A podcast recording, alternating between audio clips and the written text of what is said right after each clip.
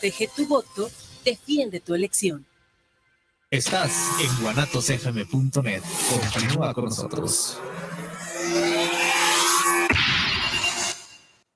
Empresa Mexicana de Educación Financiera y Desarrollo Empresarial, con 12 años de experiencia, te ofrece ganancias mensuales con interés compuesto mejor que cualquier banco o casa de ahorro. Llámanos al teléfono 33 12 44 34 05. guanatosfm.net los comentarios vertidos en este medio de comunicación son de exclusiva responsabilidad de quienes las emiten y no representan necesariamente el pensamiento ni la línea de guanatosfm.net.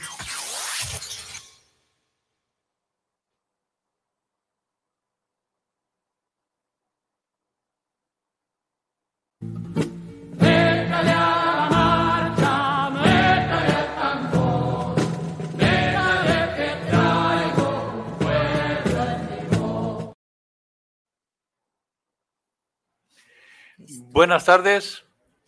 Estamos en la marcha de los mayores, el programa del Centro de Desarrollo Humano Integral.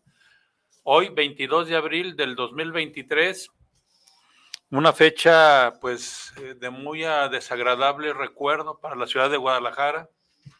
Hace 31 años, la mm. explosión en el sector Reforma, con infinidad de muertos, con la destitución del presidente municipal y con no el, no el esclarecimiento pues de cuántas víctimas realmente hubo y aquellas imágenes no que semejaban eh, eh, imágenes de guerra no en pleno en pleno barrio de de, de, Analco, en Guadalajara no pues un pésame para las personas este, que perdieron familiares y pues eh, ojalá pronto también se aclare, ¿no? Lo de la cuestión del fideicomiso, que parece ser que está por agotarse y que todavía hay personas que necesitan de la ayuda este, como víctimas de aquella explosión, ¿no? Entonces, pues, bienvenidos a este programa.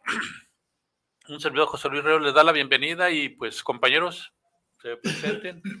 Buenas tardes, pues aquí desde la estación de Guanatos FM, transmitiendo un programa más igual solidarizándonos aquí con eh, esa fecha tan ah, dolorosa para mucha gente, vergüenza también para las autoridades de aquel tiempo y pues al parecer por la situación que se está dando la de hoy. Alejandrina, aquí desde esta estación.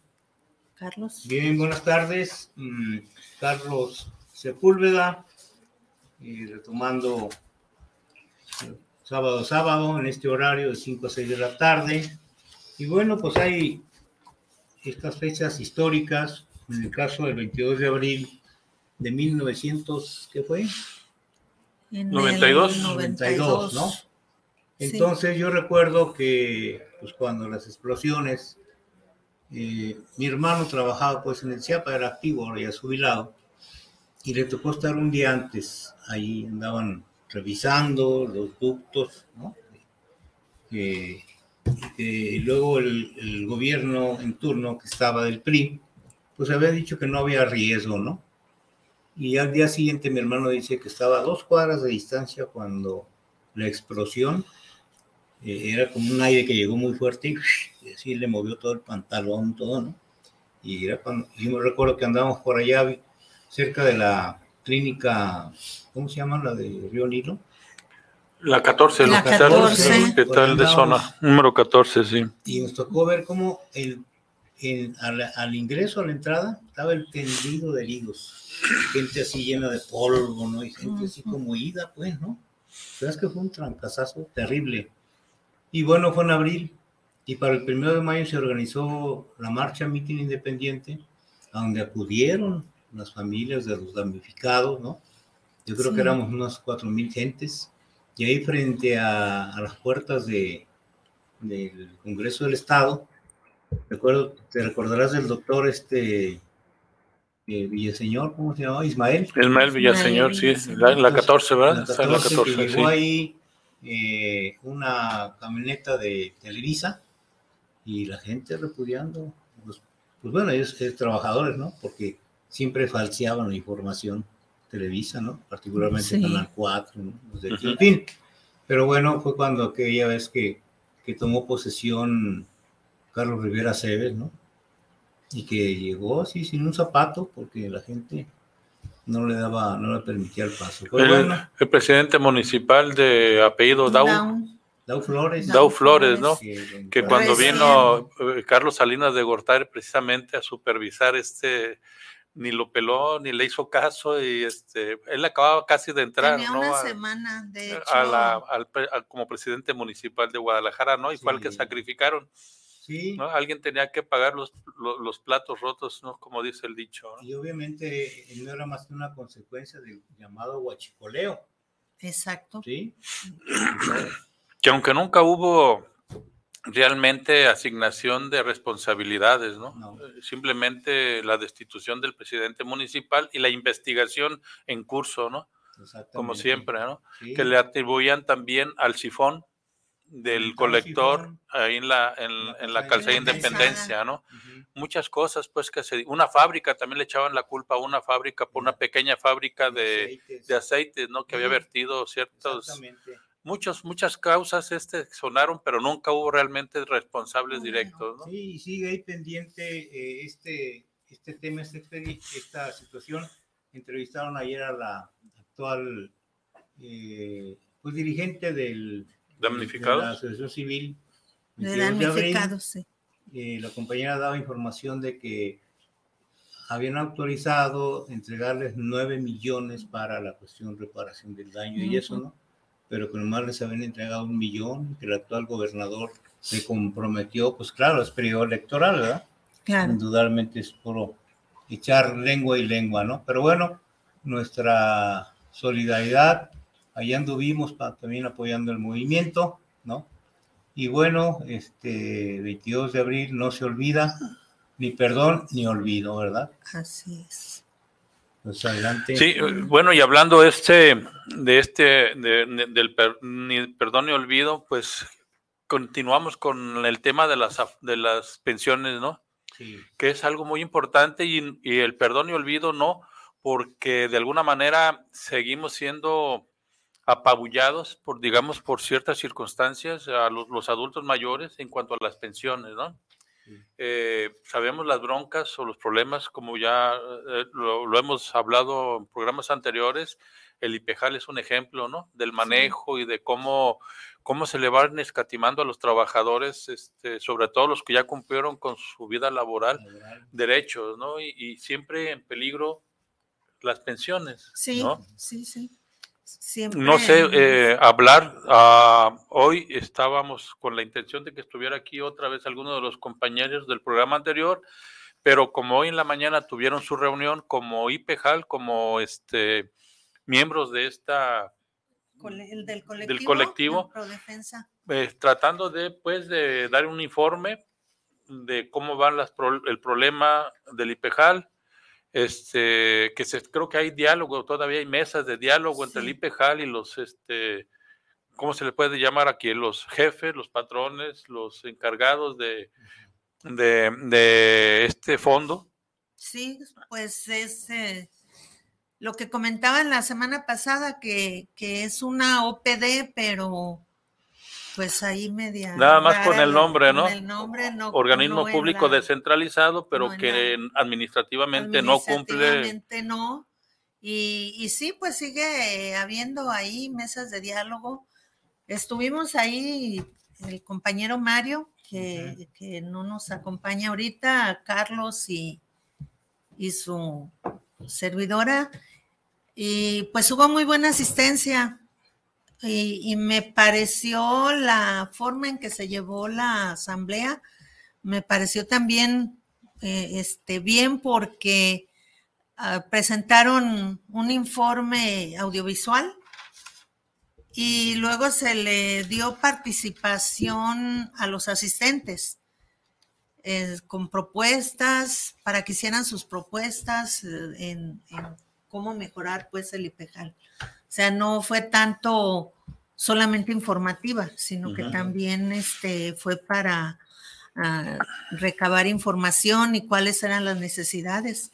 Y ahí lo que más prevalecía era pues la, la situación de los pagos de las pensiones, que algunos, este, los últimos ya entraban en UMAS, otros no, eh, y, el, problema de la atención médica, que además también se ve como una violación a los derechos humanos y que hay demandas y demandas en derechos humanos, recomendaciones y recomendaciones de la comisión y, pues eh, no se ven resultados, pero algo muy sentido pues es la, la cuestión de los servicios médicos, las faltas de medicamentos, los foráneos tienen acceso al seguro social, pero con todas las limitaciones que, que se tiene en el, en el instituto Mexicano de Seguro Social y además es, las limitaciones que se tienen por los lugares donde están,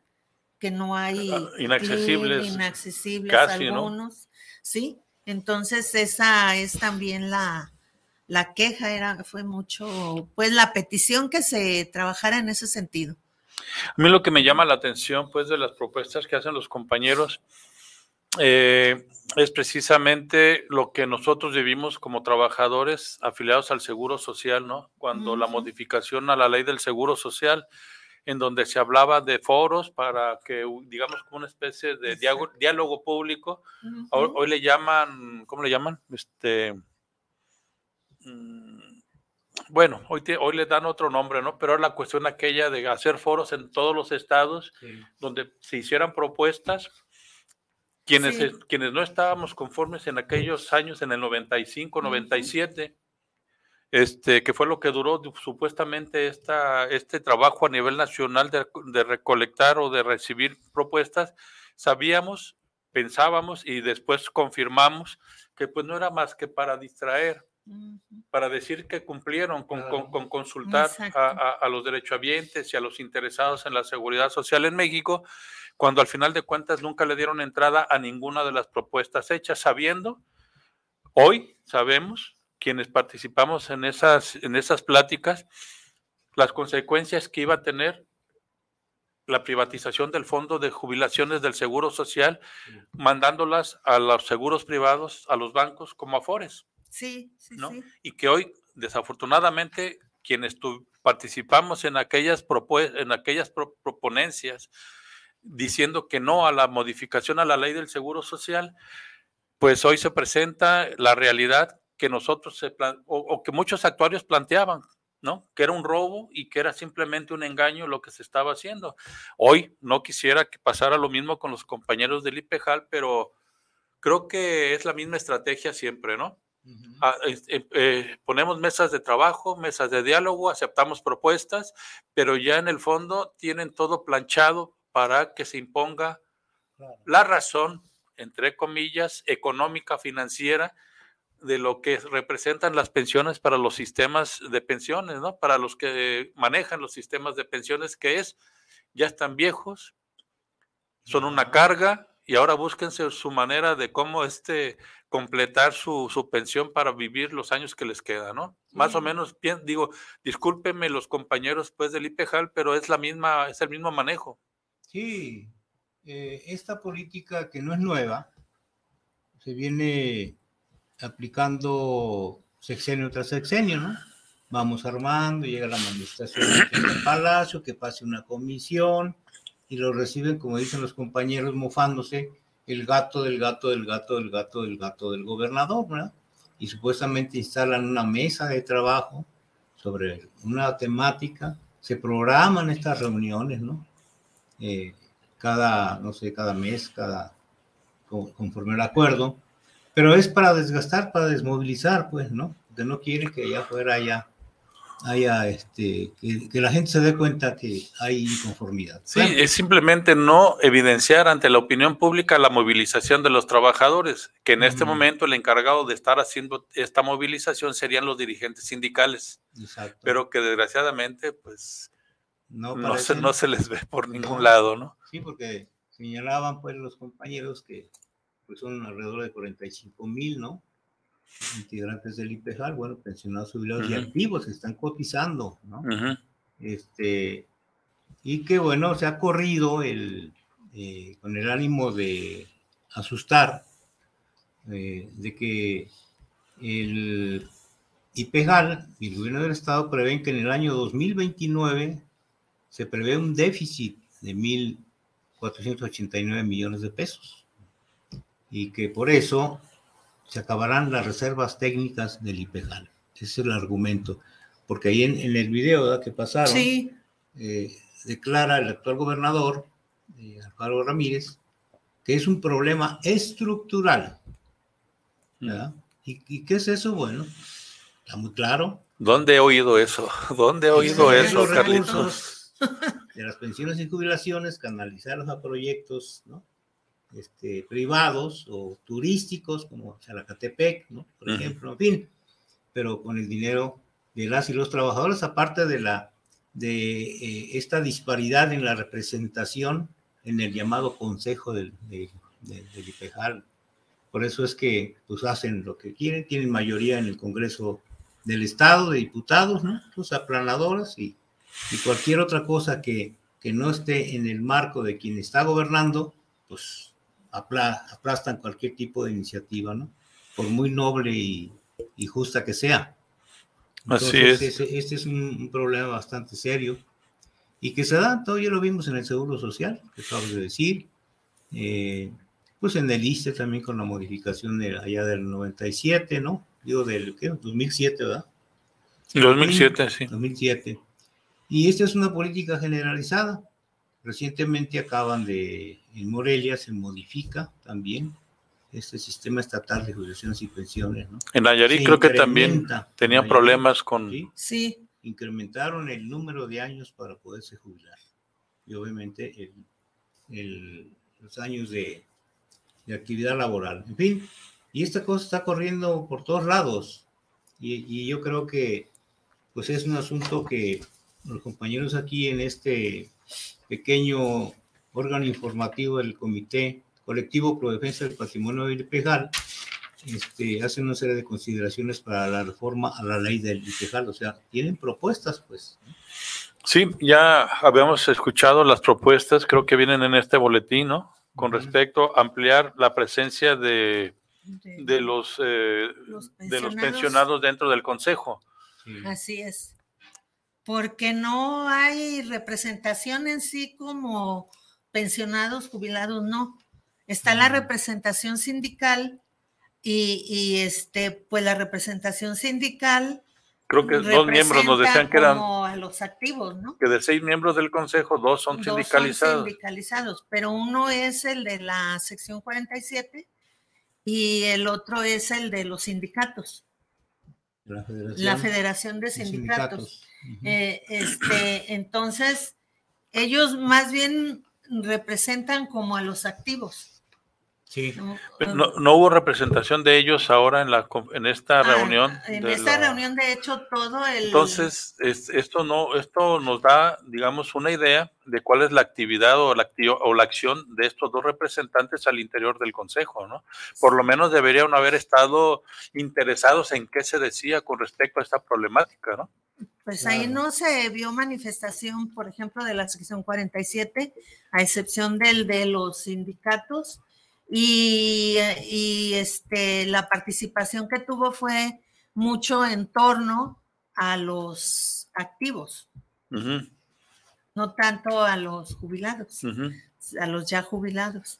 Cuando el sentir, pues, de ahí de la mayoría, sí hubo algunos que están en activo, pero la mayoría sí eran, este, sí éramos, me cuento porque yo también soy pensionada ahí del, del IPEJAL, sí éramos la mayoría y el sentir es, es, es, este, pues que haya representación, que, que, se haga, que se cumpla con lo, ahí, la ley dice que cada dos años se debe auditar y, y, es algo que no pasa, el por quién debe ser auditado, y no sé, si hay, si hay propuesta, pues, este, y sí se recibió ahí la propuesta, pero representación yo no sentí Porque, ¿qué quiere decir IPEJAL, eh, Instituto Alejandrina? de Pensiones del Estado de Jalisco. ¿Y a quién corresponde ese fondo? A, los pensionados. Y entonces, ¿por qué no hay representación en el Consejo de los jubilados y pensionados? es una de las propuestas que tiene este colectivo. Lo mismo pasa con el Consejo del Instituto Mexicano del Seguro Social. Exacto.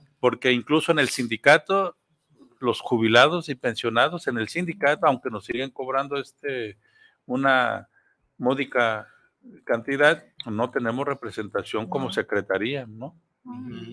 Entonces esa es la cuestión. Lo mismo pasa, por ejemplo, ¿quién maneja el fondo de pensiones ahora? Las Afores. Te dicen, tú eres dueño de tu cuenta individual, tú eres dueño de tu Afore, tú haces con, con ella lo que quieras. El ahorro. Y, a ver. Y a la hora de que tú la pides, no, no puedes hacer uso. No, claro que no. Entonces, ese sigue siendo, sigue siendo una de las problemáticas que dentro de las propuestas que hacen los compañeros, pues está bien la, la cuestión de aumentar la representatividad o, o por lo menos tener la representatividad, no aumentar, sino la representatividad de los jubilados, ¿no? De, de los empleados al servicio del Estado. Así es. Puesto que es el fondo el que, el que se está administrando, Y disponiendo, sin, la, sin siquiera la opinión de los dueños del fondo. Los dueños, los dueños de los dineros somos nosotros y no los que no tenemos voz, no tenemos ni voz ni voto. Y luego cuando empiezan a organizarse, los empiezan a señalar ah, como este alborotadores ah, y enemigos del, enemigos del retractores del, del Estado, del sistema y del sindicato, ¿no? ¿Algo, ¿Algún otro detalle que, de importancia? Hubo buena... Hola, tarde, ah, pero Bienvenida, Choyito. Allá me, me, agarró el embotellamiento por Juárez. ¿Cuál, sí, de julio. ¿Cuál, embotellamiento? A ver. Ay, ojalá y haya sido de uno en rocas porque está haciendo un calorón. Yo dije, hijo, si no nos invitó Ahí, Chayito. ¿sabe que hubo un desfile o una manifestación, no sé qué? Ahí por Juárez. no, carros alegóricos y un montón de ah, gente. Ah, pues a lo mejor por la ¿Quién sabe conmemoración del 22 de abril. A lo ah, mejor, o, pues, porque hoy se instaló ya oficialmente la Feria del Libro. Ah, la, también no la sé, yo no entendí, yo estaba ah, y hoy entregaba en la estafeta de de promotor mundial cultural o algo así, ah. ¿Era Guadalajara? Ah, ah el, yo creo. Sí, hoy, también es Día del Libro. Día mundial del libro. Eh, hoy, hoy, mañana se celebra el Día del Libro. no sé de Kenia. Tal vez de eso sea, pero no le entendí yo mucho porque no alcanzaba yo a visualizar. Yo nomás veía carros alegóricos a lo lejos pero nunca me enteré de qué se trató. Yo lo que quería era pasar ahí para poder llegar, pero pues no, no pude. Pero estás aquí. Ya, gracias. ¿Alguno, ¿Algún otro detalle de la, de la reunión, Carlos? O... Eh, los acuerdos generales, ¿no? Bueno, se, convocó, se combinó mucho a, participar en las acciones ¿no? que se vayan a desarrollar. Eh, los integrantes del, del colectivo Pro Defensa del Patrimonio del IPEJAL eh, se van a reunir para hacer el balance de esta convocatoria.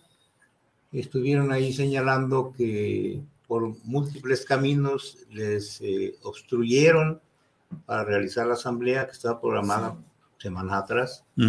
Y bueno, fueron ahí con, con los del comité de la sección 2 de telefonistas y bueno, les rentaron ahí. Y bueno, el acuerdo es estar accionando, estarse movilizando, ¿no? Y también, bueno, pues eh, hubo toda una eh, gente que quiso hablar, externar su preocupación, eh, señalando las deficiencias del IPEJAL, sobre todo en materia de seguridad social, de atención a la salud, y obviamente pues el manejo del dinero, este, que, se, que se ha hecho durante todo el tiempo. Y yo recuerdo que en la época de cuando era director de de Pensiones del Estado, Francisco Medina Asensio, prominente miembro de, de, esta organización clerical mm. del Opus Dei y de, y de los Caballeros de Colón. Él, él, él, era director de, de IPEJAL y fue cuando se construyeron muchas unidades familiares aquí en, la zona metropolitana de Guadalajara. Se decía que tenía por ese negocito, en aquel entonces estamos hablando de 1900. A ver, Carlitos, ¿cuál negocito? ¿Cuál negocito? ¿Cuál negocito? A ver. De construcción, lo de eh, estas unidades familiares, ¿no? ¿Que eran para del mismo fondo? Sí. de hecho, algunas todavía operan.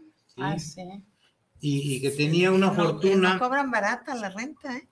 No, mm. tenía en ese tiempo una fortuna de 300 millones de pesos. Imagínense, estamos hablando de 1954, 55, cuando empezó este boom de construir unidades familiares, oh. dirección de pensiones, gobierno de Jalisco, ¿no?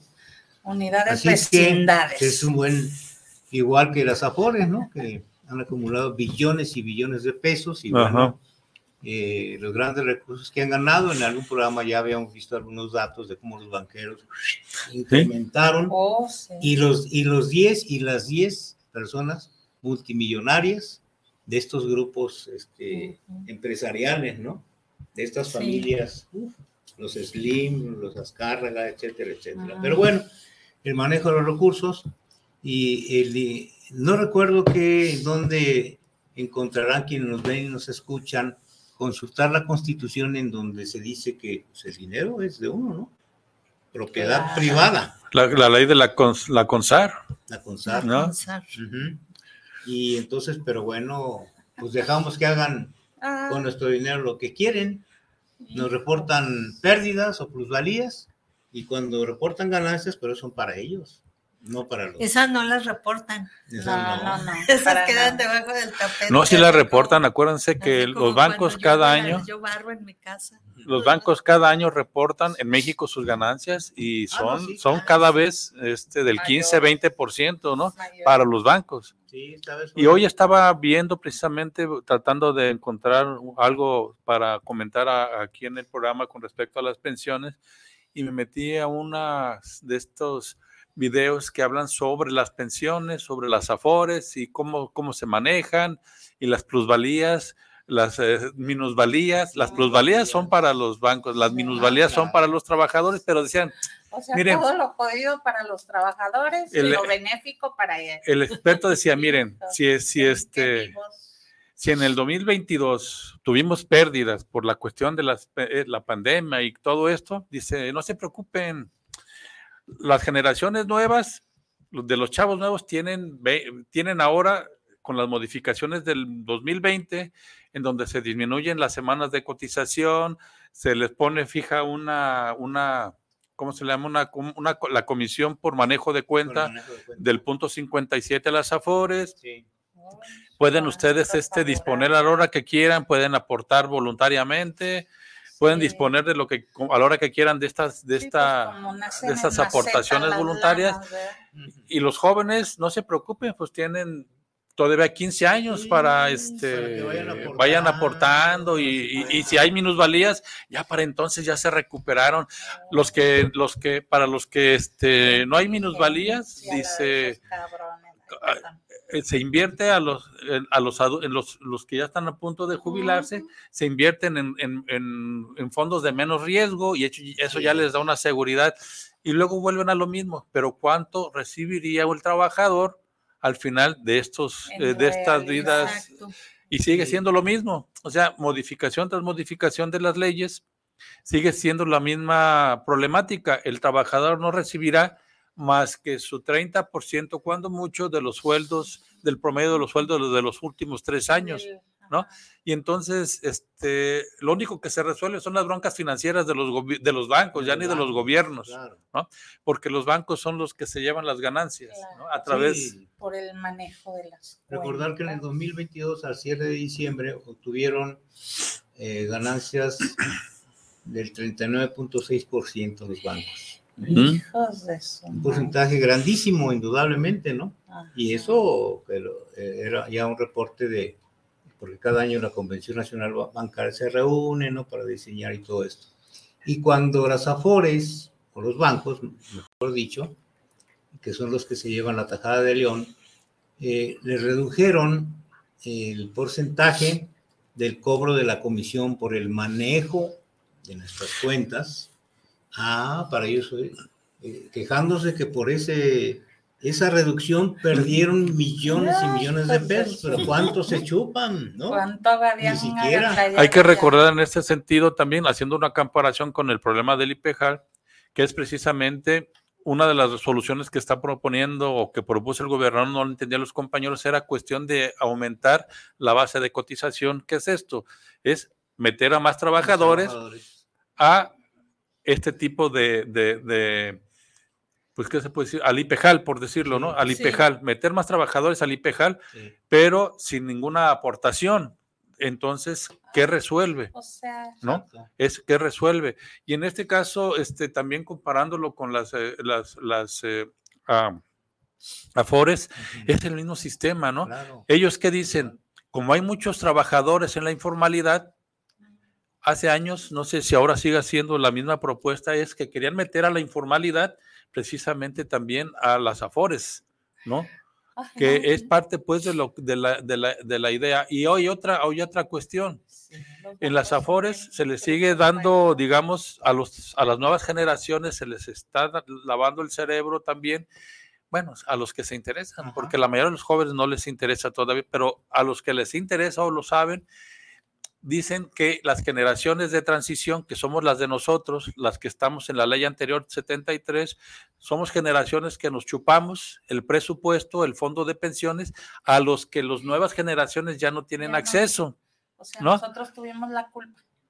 Eh, eh, bueno, e, es por ahí va, por ahí va, el manejo. Nos llevamos lo que les correspondía a los nuevos.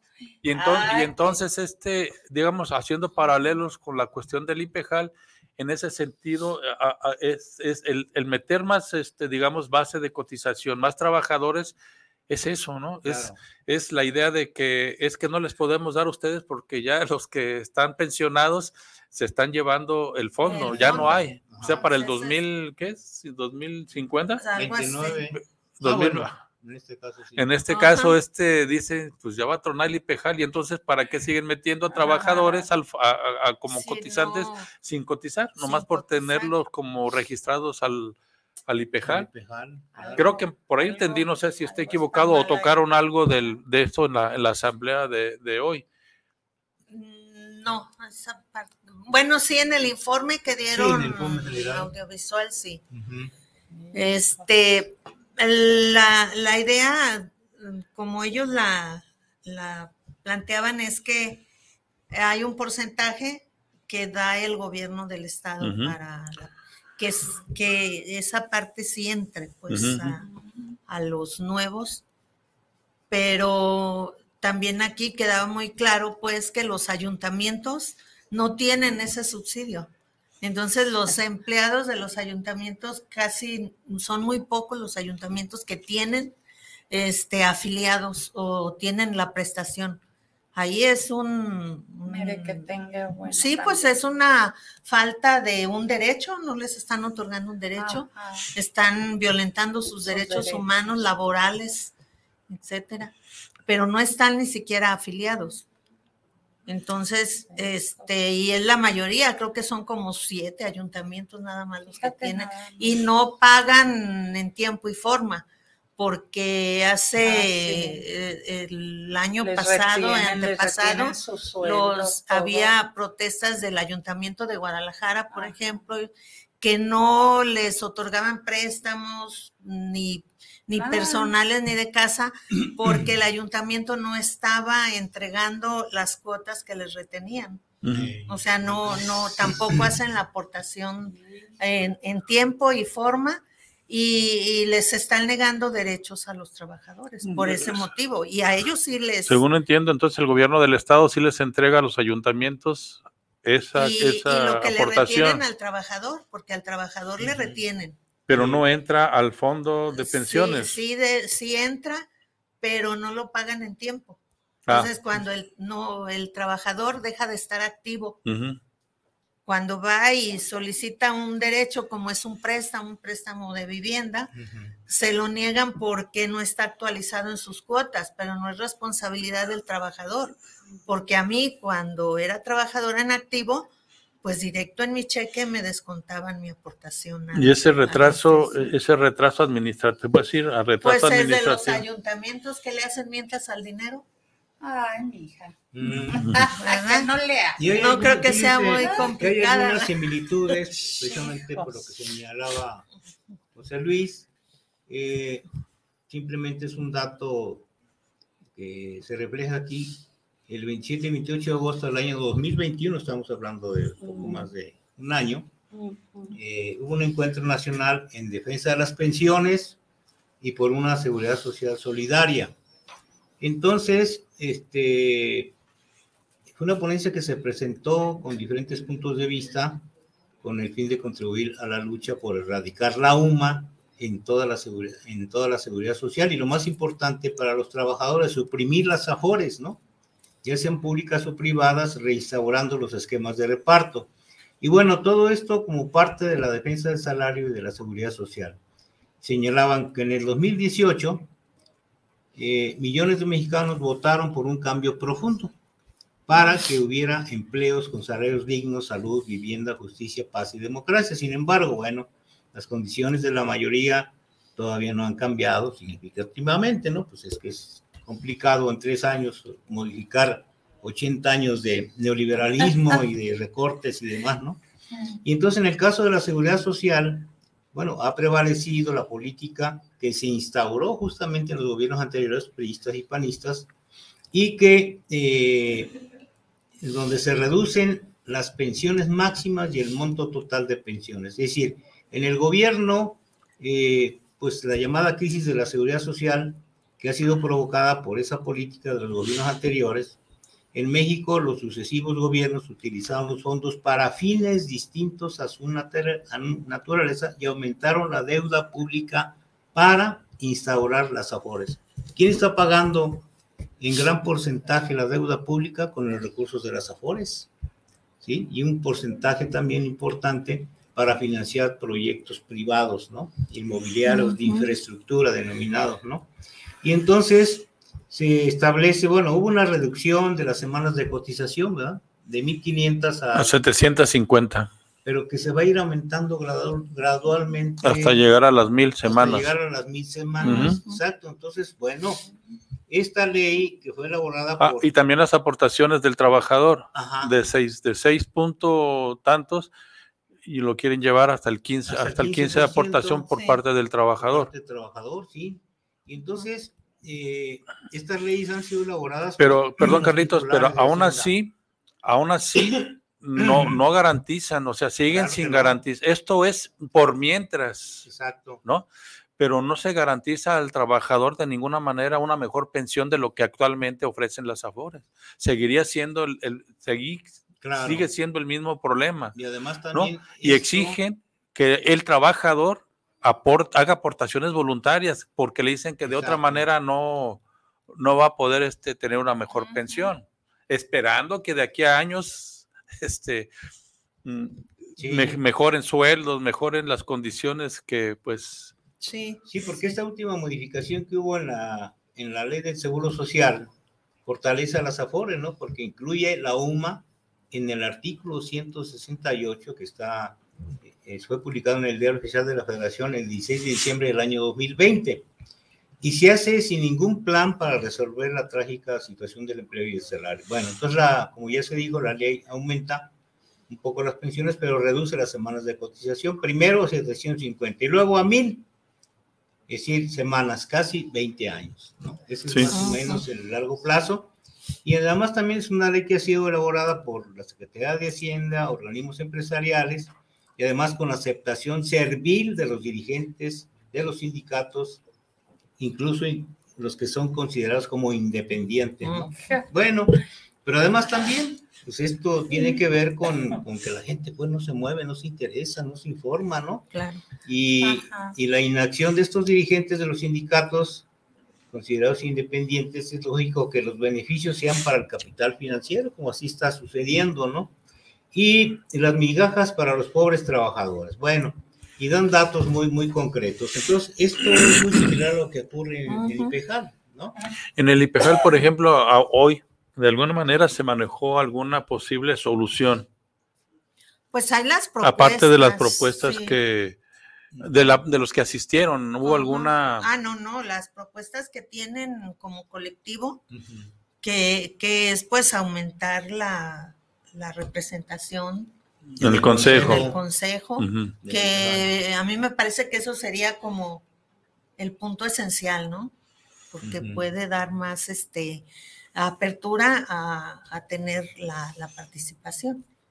Y, otra de las cuestiones creo que es importante que empujen al sindicato, ¿no? Que los trabajadores empujen a los representantes sindicales a, a, buscar soluciones, ¿no? A presionar para que se revierta, por ejemplo, lo que mencionan los compañeros de que se le diga que es una OPD y que no funcione como tal, con lo que con lo que pues representa esta cuestión de la OPD, ¿no?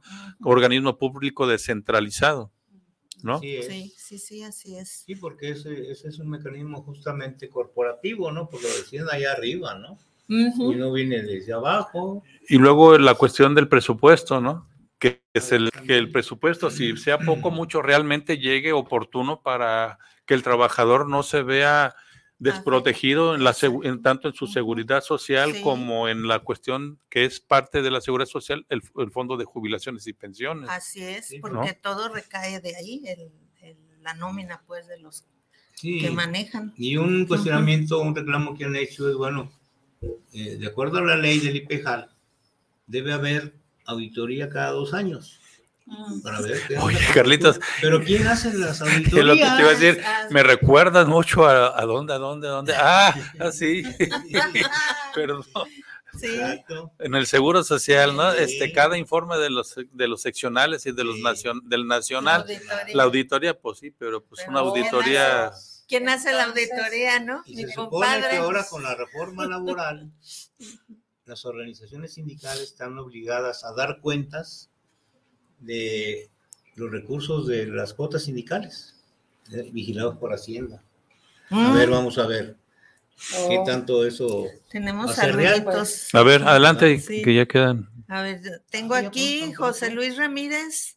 Saludos para todos los del programa. Luis Eduardo González, también saludos para Gracias. Manuel Velasco, saludos para el programa, saludos a la maestra Alejandrina, obvio. y por el tema tan interesante de las pensiones. Rocío Aldrete, saludos maestra Alejandrina, presentes. Héctor Daniel Rojas, saludos por el programa que están teniendo sobre las pensiones. Manuel Baroja, saludos para el programa desde Los Ángeles, California. Ah, muy bien. esos son los que Los tengo Ángeles. yo aquí.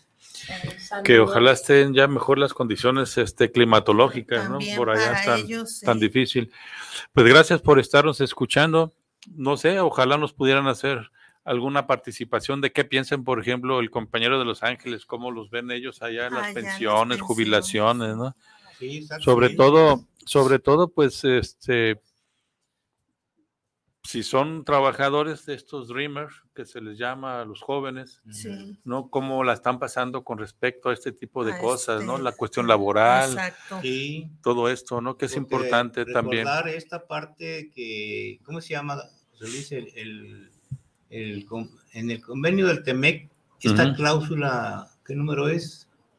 En donde los, eh, en materia laboral, cuando se, se firmó el TEMEC, y y recordar que hubo dos eventos, dos hechos en donde sindicatos de Estados Unidos cuestionaban, en el caso de México, de dos situaciones que no se cumplían en materia de ese apartado. Creo que el apartado laboral es el 23, el, creo que algo así es el apartado 23, la cuestión laboral del TEMEC.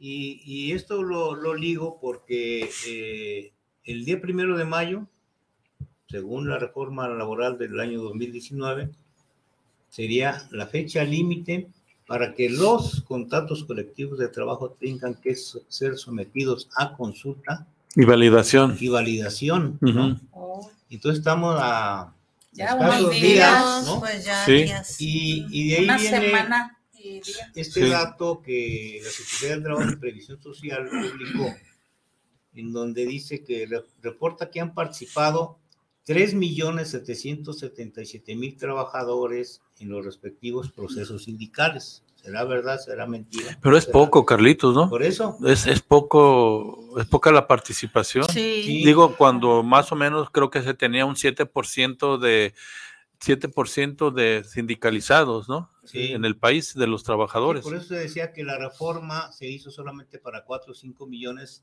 que realmente pertenecían a, a un sindicato. La gran mayoría no.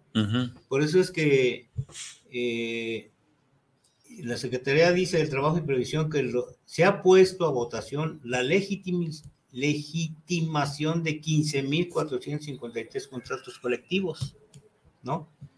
Y que serán alrededor de 4 millones de trabajadores los que participen, que es el cálculo que más o menos eh, se había dicho que esta reforma se llevó a cabo para esos 4 o 5 millones, ¿no? Que están sindicalizados. El resto no está sindicalizado, que es una cosa impresionante, ¿no? Entonces, eh, la obligación de los sindicatos es de consultar el contrato colectivo de trabajo ese, antes del primero de mayo de 2023. Y si el 30% mínimo no lo valida, pues Hay que hacer una aclaración porque puede ser esta un punto de abuso para los dirigentes sindicales el hecho de que apresuren a los trabajadores a firmar algo que no conocen, puesto que los dirigentes tienen la obligación, según la nueva ley, de darle a conocer a cada trabajador los términos del contrato colectivo para poder validar el mismo contrato. En caso de que no se llegue a una votación satisfactoria, y en este caso, en cuanto se llegue el límite, que es el primero de mayo, para validar un contrato colectivo, es importante que los trabajadores sepan que no se quedan sin las prestaciones que ya tienen actualmente. La ley así lo marca. claro. Aunque no se firme, aunque no se valide, los trabajadores no, no disminuyen sus prestaciones, sino que siguen Porque gozando Ya, son derechos. adquiridos. Y entonces aquí se pueden aprovechar los dirigentes sindicales, decirles que si no firman, van a perder todas las prestaciones que tengan. Y no es cierto. Aquí lo que van a aprovechar es que al validar, en el caso de la nueva ley, al validar el contrato colectivo, validan al dirigente que va a ir a representarlos ante este, la Secretaría del Trabajo como representante de los trabajadores.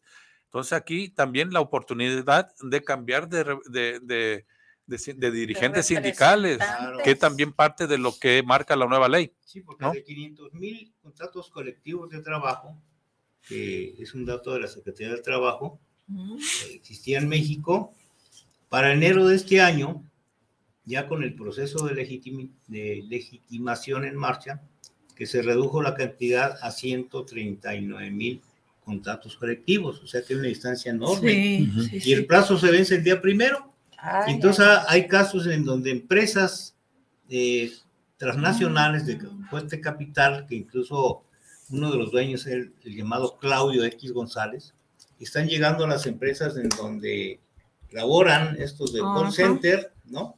Y les dicen va a haber una plática sobre la reforma laboral. Y llegan los integrantes de X sindicato ¿no? a de decirles que X González. para que se para que firmen, ¿no? Se firmen este para que haya sindicato. Más que Ah, nosotros ah, no somos no somos sindicatos que impulsemos la huelga, porque sin impulsar huelgas es que Pues la sí. gente se quede sin trabajo. Nosotros somos un sindicato bueno, guau, por lo tanto, fírmenle, ¿no? Andan atalladitos en muchos lados, ¿no? Queriendo cumplir con ese requisito, ¿no? Pero hay vigilancia de la Secretaría del Trabajo. Engañando. No. En el caso del Seguro Social no hubo. En No. petróleos tampoco. Pues hay No, que, y ¿no? este, a nivel federal, ¿qué está haciendo esta señorita que está de secretaria del trabajo, no? Hay que, Sí, no, pues hay que este, pedir cuentas con ella también, porque que ahí se ve el trabajo que ella ha realizado en sí, no está protegiendo ni garantizándole al trabajador algo en beneficio de la masa trabajadora, que es lo, lo que se debe de cuidar y lo que se debe de garantizar para el beneficio del trabajador. Sobre todo ahora que esta nueva ley pues le da la oportunidad a los trabajadores de eso, de de defenderse, ¿no? defenderse y organizarse de una manera realmente Hay que Independiente. despierten. Eh, está uno, cuando nos tocó a nosotros de jóvenes eh, Todavía, trabajadores, ¿eh? Todavía. trabajadores este, sindicalizados, nos costaba, pero le entrábamos como fuera, ¿no? Y ahora yo veo muy entumida la gente más, ni saben de qué les estás hablando. Y eh, les da flojera eh, eh, pelear, les da flojera manifestarse.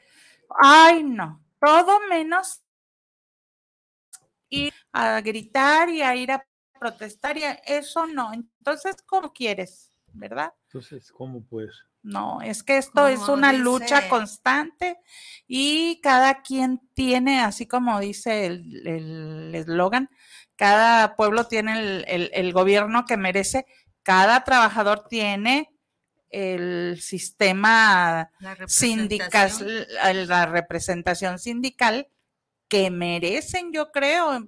Yo a mí, en, eh, eh, eh, si yo estuviera en ese lugar, yo pelearía y con uñas y con dientes la defensa y el derecho que me corresponde hasta donde se pueda.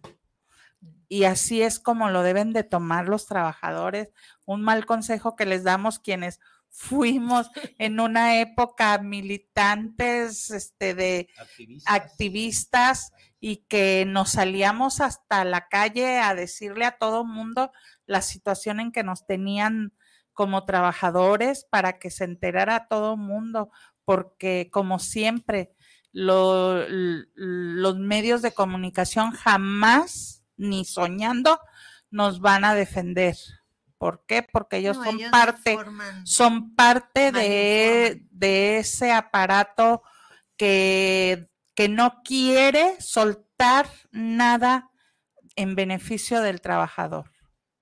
Entonces, es lamentable y seguimos, seguimos como, como la canción de Malinche, 300 años esclavos, ya llevamos yo creo más de 300, ¿verdad? ¿En, ¿En cuántos años vamos? ¿O cuántos más queremos echarles?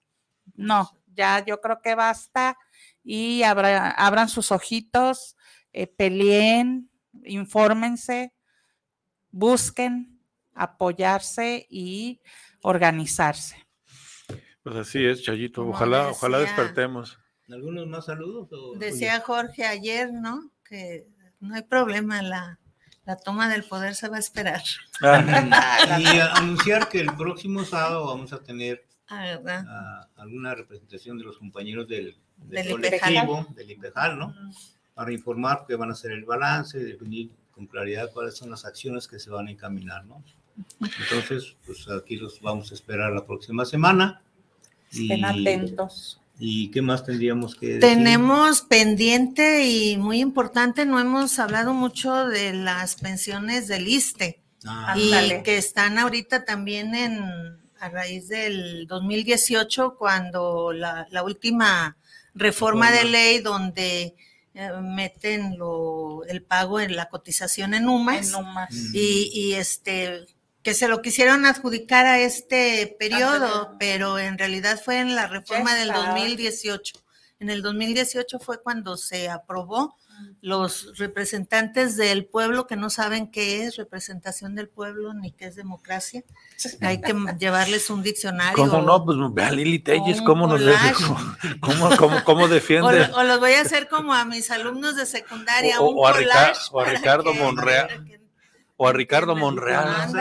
con manzanas y naranjas para que entiendan la representación, pero fue en la de en la reforma del 2018 que aprobaron PRI PAN la dejaron ya este, hecha para cuando recibió el gobierno Andrés Manuel. Entonces, de ahí para acá se, se cotiza en UMAS y, y, este pues ahí hay una lucha constante, de los, especialmente los trabajadores de democráticos de la salud que encabezaba eh, Toño, Vital. Eh, una de sus últimas este, acciones fue meter la, el proyecto. Entonces está ahí también pendiente para luego abordarlo. Pues Bien, pues son las seis. Es tiempo de despedirnos y nos vemos la próxima semana. Muchas gracias a todos. Hasta luego. Hasta luego. Y gracias a todos los que nos acompañaron.